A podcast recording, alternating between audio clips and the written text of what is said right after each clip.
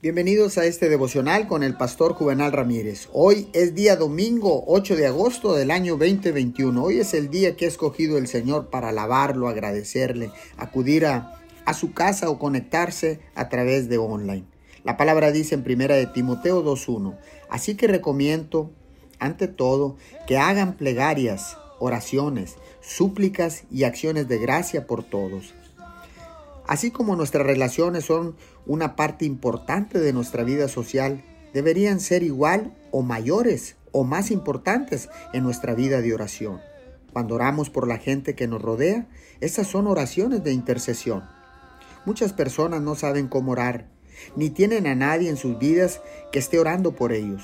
Podemos ser una bendición secreta para multitudes de personas simplemente orando por ellas. Si tienen una necesidad, Pídale a Dios que la satisfaga. Si están enfermos, pídale a Dios que los sane. Y si necesitan tomar una decisión, pídale a Dios que los guíe. Le animo a usar parte de su momento de quietud con Dios para orar por otras personas. Dios puede usarlo a usted y también puede usar su fe para cambiar la vida de muchas personas si deja que el Espíritu Santo lo guíe. Padre, gracias porque ahora sé que orar por alguien más es uno de los regalos más grandes que puedes darle a esa persona.